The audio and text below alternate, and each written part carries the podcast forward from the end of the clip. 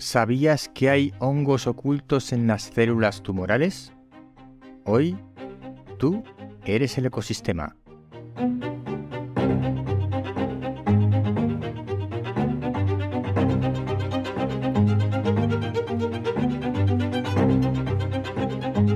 Hola, soy Ignacio de Miguel y esto es El décimo hombre, reflexiones de ciencia y naturaleza porque cuando nueve personas están de acuerdo en algo, una décima debe llevar la tesis contraria.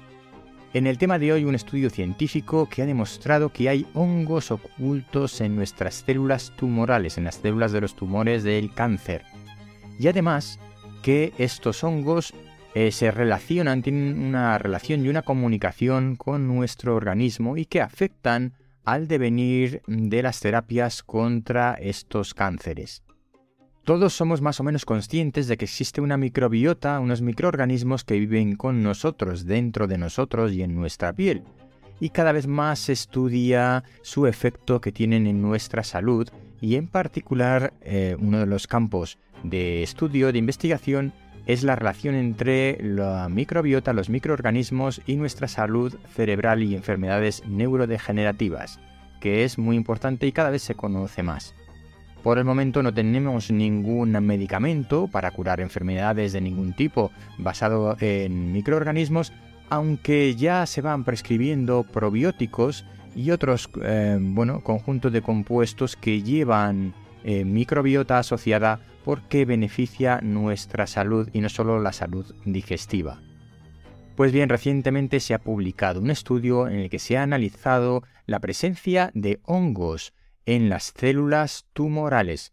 Viene muy a cuento ahora el tema de los hongos porque hay una serie de ficción en la que unos hongos nos invaden y crean el apocalipsis al convertirnos en zombies y al generar determinados monstruos. Pero sin llegar a esa ficción, la realidad es que convivimos con los hongos, aunque la mayoría de ellos no nos producen eh, ninguna enfermedad. Sin embargo, se ha visto que las células tumorales tienen hongos y que en función de los hongos que tienen, em, la probabilidad de superar un cáncer y de eh, ser receptivo a los tratamientos pues puede variar. a partir de ahora se abre un nuevo ah, campo de investigación para determinar cómo estos hongos pueden influir en el devenir de, de las enfermedades de cáncer y cómo conseguir pues tener los hongos adecuados que favorezcan la curación del cáncer o cómo eliminar estos hongos menos adecuados cuando perjudican a la evolución del cáncer, em, sobre todo cuando se aplican determinados tratamientos.